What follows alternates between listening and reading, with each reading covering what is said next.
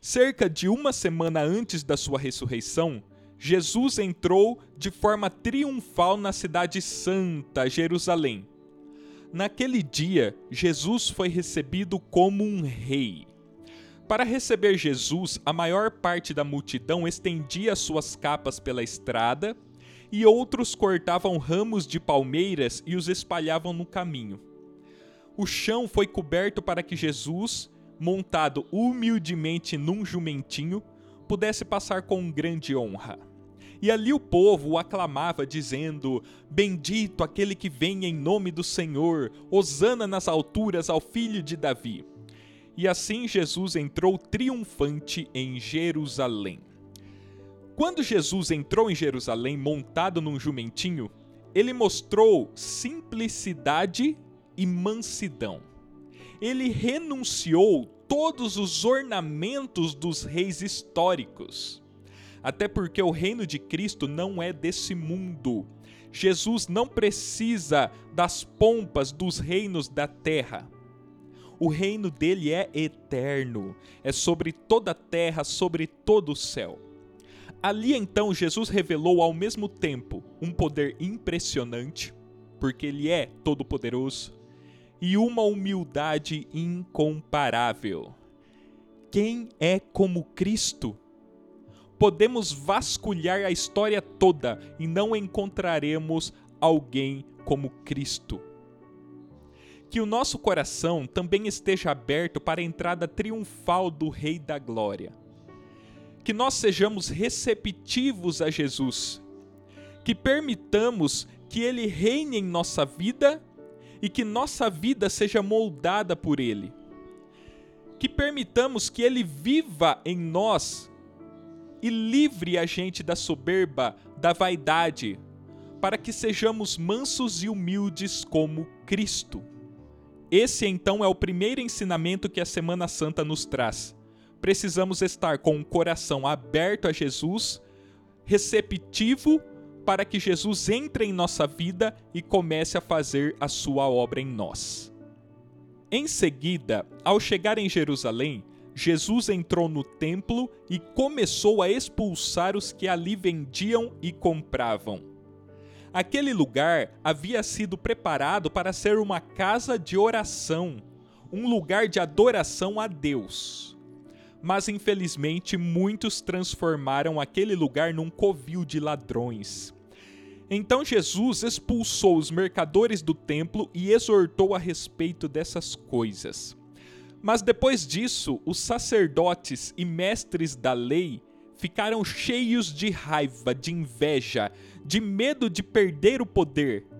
E a partir dali intensificaram-se as tramas para condenar Jesus à morte. Mal sabiam que o próprio Cristo se entregaria para morrer em nosso lugar e nos salvar. Jesus é o caminho, a verdade e a vida. Ele nos ensinou e continua nos ensinando ele fez milagres, curou cegos, coxos, perdoou pecados, nos salvou, deu uma nova vida, nos deu dignidade e continua a fazer tudo isso. Deixe Cristo entrar no teu coração para que ele possa expulsar do teu coração aquilo que há de ruim. Deixe ele te libertar da inveja, da raiva, da corrupção.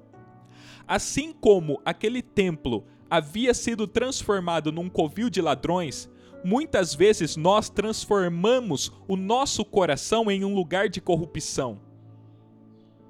O propósito de Deus para a nossa vida é que ela seja o templo do Espírito Santo, uma vida de oração e de intimidade com Deus. Não deixemos que a ganância que a busca por lucros e prazeres terrenos destruam o templo do nosso coração. Precisamos deixar que Jesus resgate nossa dignidade. Precisamos deixar Ele fazer de nosso coração um lugar de honra.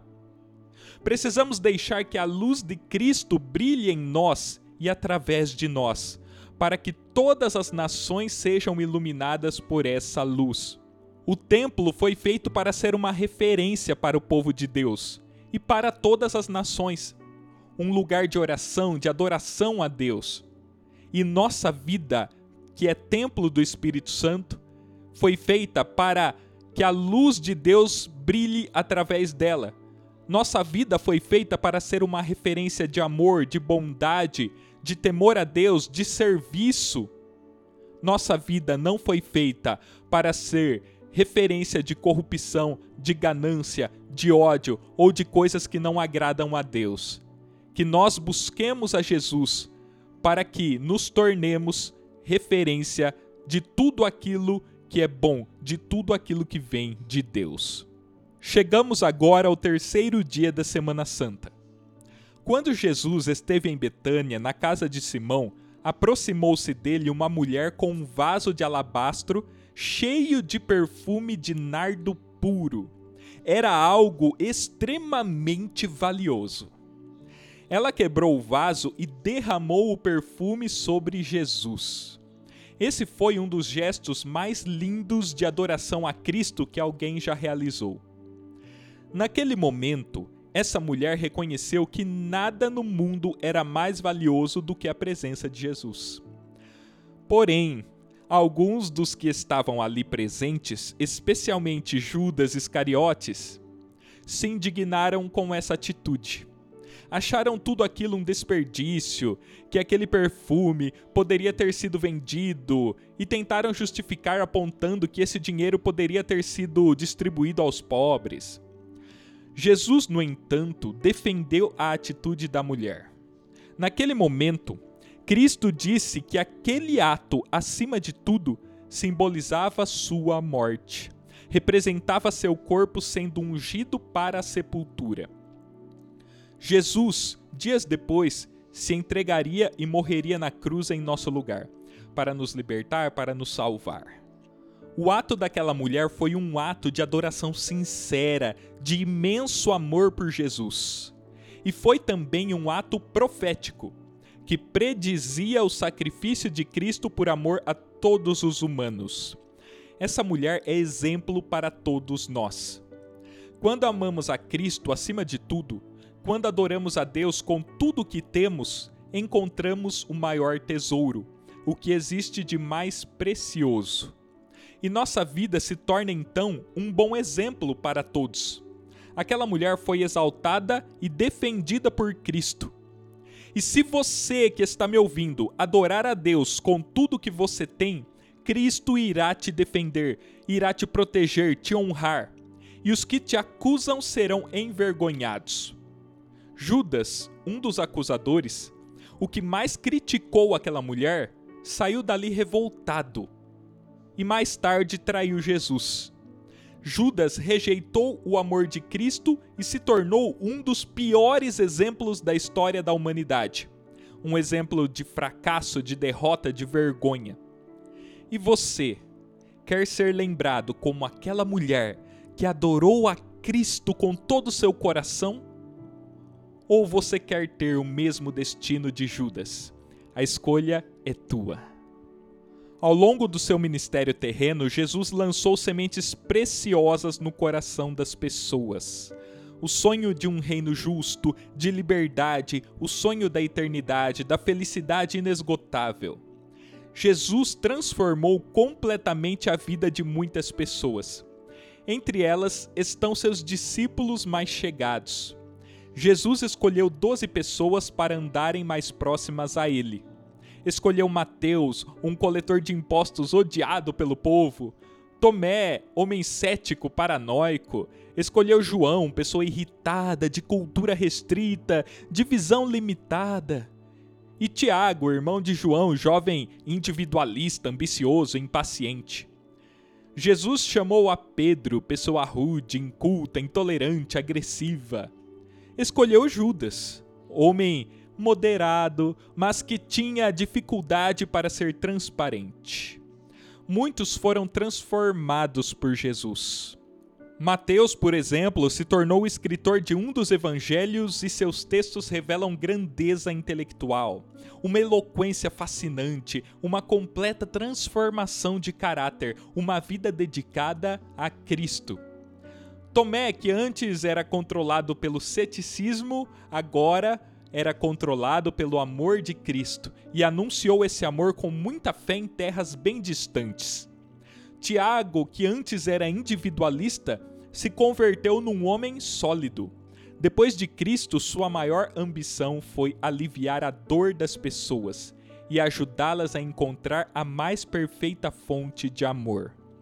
João se tornou um homem ardentemente amoroso, um dos maiores homens da história, uma pessoa livre, mesmo quando estava encarcerado, mesmo na perseguição. Pedro aprendeu a agir com amor, com inteligência, aprendeu a superar dificuldades com sabedoria, se tornou líder em perdoar.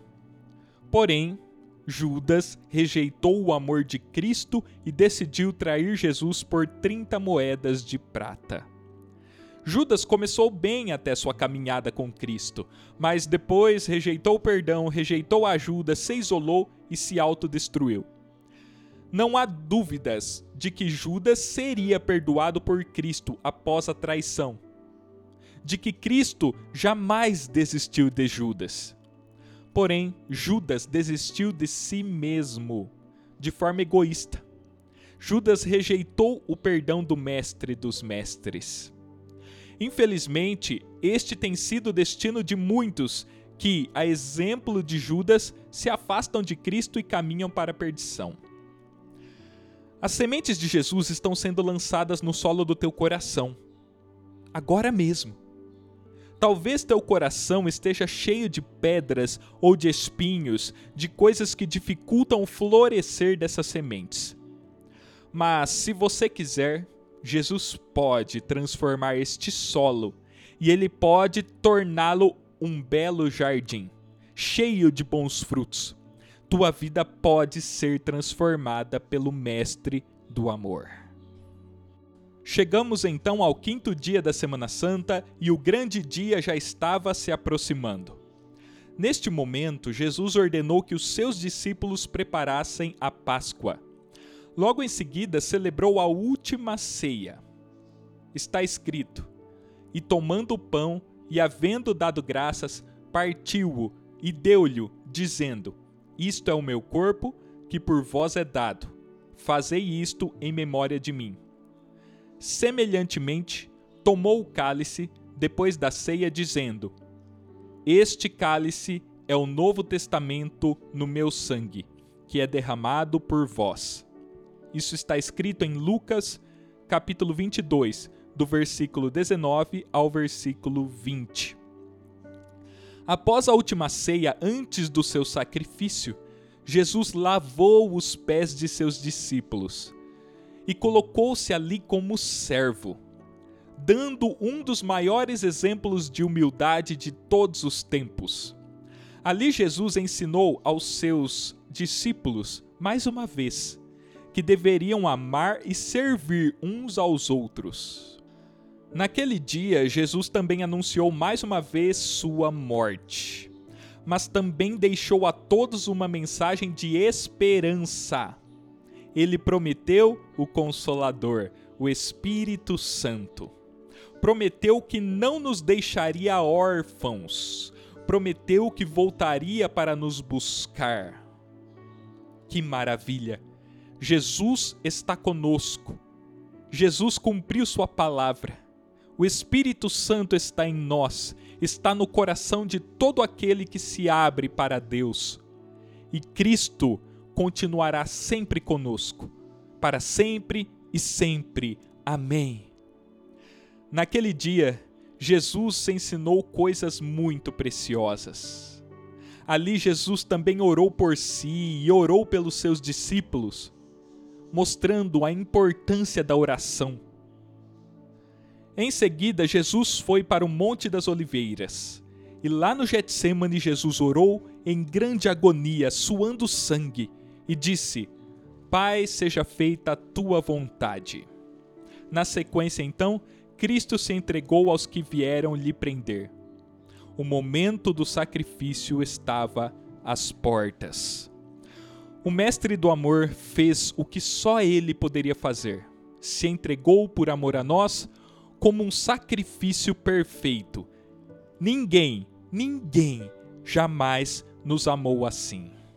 Chegamos então à Sexta-feira Santa. Jesus foi preso, Jesus foi negado, zombaram dele, o feriram. Foi posto perante o sinédrio, perante Pilatos, perante Herodes. Foi questionado, foi julgado. Foi rejeitado pelos seus. Gritos ecoaram, dizendo: Crucifica-o! Entre ele e Barrabás, um criminoso, a multidão preferiu condenar Jesus e salvar Barrabás. Começou então a via dolorosa. Jesus carregou a cruz que era minha, a cruz que era sua, a cruz que era da humanidade. Jesus sofreu o que nós deveríamos ter sofrido. Ele então foi pregado no madeiro, e ali na cruz, Cristo ficou por seis horas e disse sete frases marcantes. A primeira delas foi: Pai, perdoa-lhes, pois não sabem o que fazem. Ali, sem desespero, Jesus resumiu sua grande missão e revelou o nível mais alto de amor. Jesus veio para nos perdoar, para nos salvar. Jesus veio para nos limpar de todos os pecados e garantir novamente a nós o acesso à árvore da vida. Em seguida, Jesus disse ao ladrão arrependido: Em verdade te digo que hoje estarás comigo no paraíso. O corpo de ambos, o corpo de Cristo e o corpo do ladrão, estava falindo na cruz, mas a alma não. O ladrão não desistiu da vida e naquele momento encontrou a verdadeira vida. Jesus perdoou o ladrão e o salvou. Depois, Jesus disse à sua mãe: Mãe, eis aí o teu filho. E depois disse ao discípulo: Filho, eis aí tua mãe. Aqui é revelado que Jesus, mesmo pregado na cruz, preocupava-se com as pessoas. Naquele momento, Jesus confortou João e também confortou sua mãe. Depois, Cristo gritou: Deus meu, Deus meu, por que me desamparaste? Nesse momento era o momento do julgamento de Cristo no lugar dos homens. Por um momento, Deus foi juiz e, como um bom juiz, se distanciou do réu. Então é por isso que Cristo grita, dizendo: Deus, por que você me desamparou? Quando um juiz vai julgar um caso, ele não pode ter envolvimento com o réu. E nesse momento, então, Deus e Jesus estão em posições diferentes. Deus como juiz, Cristo como réu, sendo julgado no lugar dos homens. Logo depois, Cristo disse: Tenho sede. E ali Jesus revelou que se fez homem de verdade e que literalmente sentiu todas as nossas dores. Uma das maiores dores que uma pessoa pode sentir na vida é a dor da sede. E Cristo sentiu essa dor. E em seguida sentiu o gosto amargo da maldade dos homens. Após tudo isso, Jesus foi então julgado e não foi achado nenhum pecado nele. Nenhuma falha foi achada em Cristo. Cristo foi absolvido. Passou aquele momento do julgamento. E aí Cristo disse: Está consumado. Jesus cumpriu o objetivo, Jesus venceu. E quando ele disse: Pai, entrego em tuas mãos o meu espírito, Cristo revelou um retorno ao relacionamento íntimo com o Pai. Jesus vive. Ele está apto para ser nosso advogado. E todo aquele que nele crer não perecerá, mas encontrará a vida eterna. Naquele momento, o dia escureceu, a terra tremeu e o povo declarou: verdadeiramente era o Filho de Deus. Ele é o Filho de Deus. Ele se sacrificou por nós, por todos os seres humanos. Foi condenado injustamente e agora tem poder sobre a morte, sobre todo o inferno. A autoridade está nas mãos de Cristo. Ele liberta e salva quem ele quer.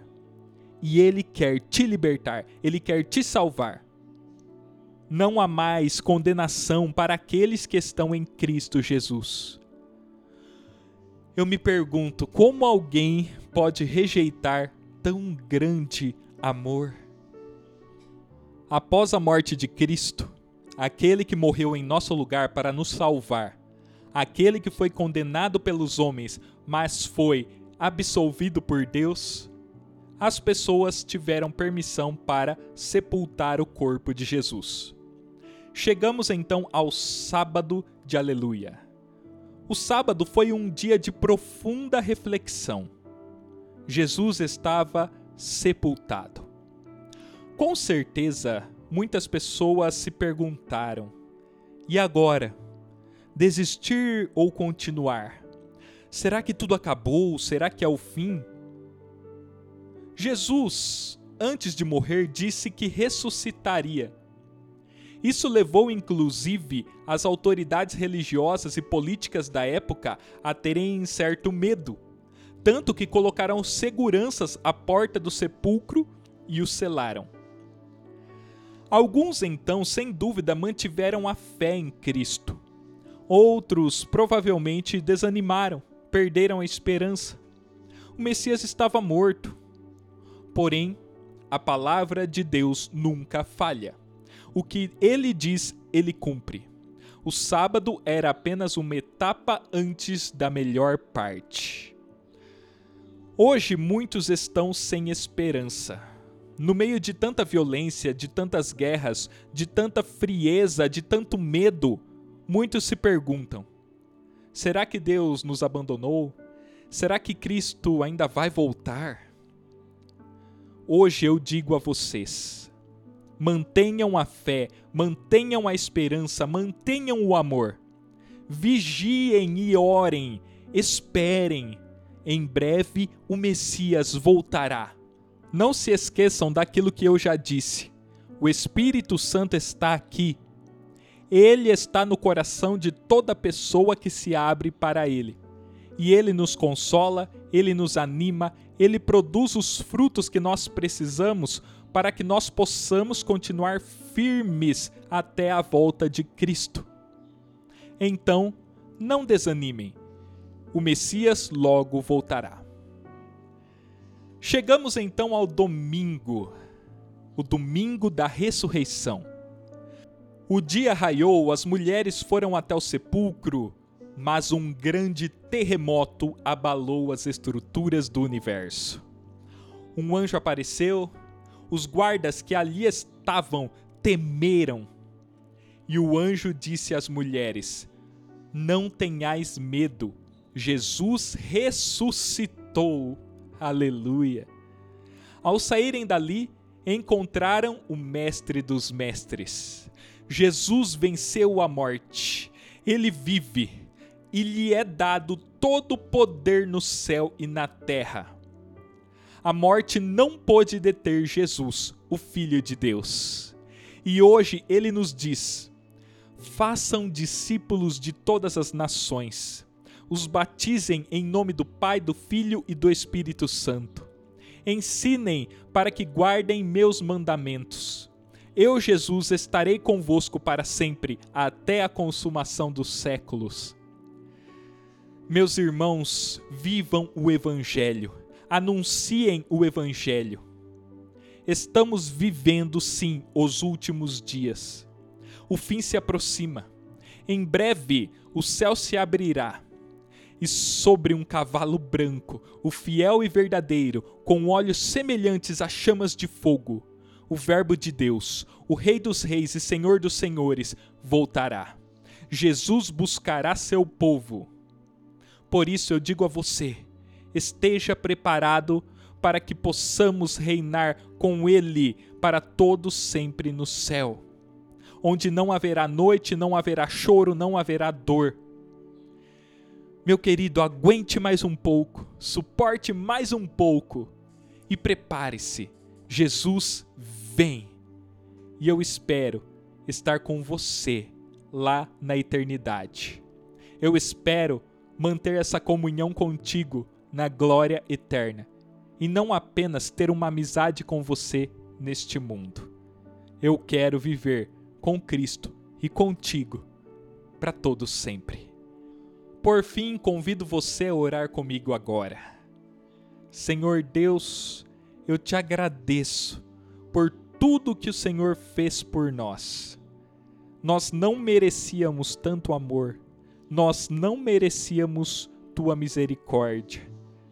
A graça que o Senhor nos dá é um favor imerecido. Mas Deus, mesmo assim, o Senhor nos amou, o Senhor nos ama e nos amará para sempre. Mesmo assim, o Senhor se sacrificou por nós. Deus, eu não posso fazer outra coisa a não ser me humilhar perante esse amor, aceitar essa graça, recebê-lo em minha vida. A melhor coisa que eu tenho a fazer é me entregar por completo, é dizer: Senhor, tome minha vida em tuas mãos. Eu não tenho outro bem que eu posso lhe oferecer.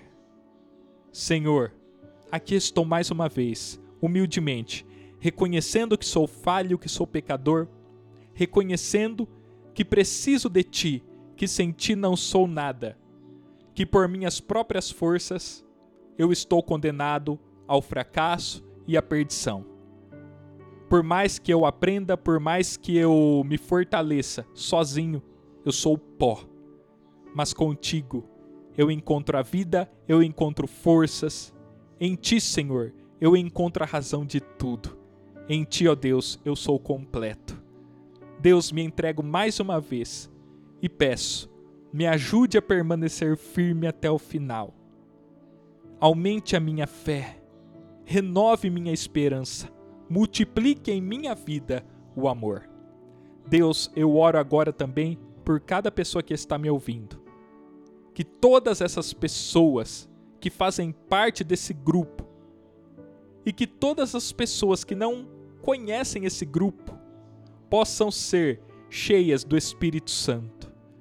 Que essas pessoas possam enxergar a luz, enxergar a verdade e aceitar a verdade.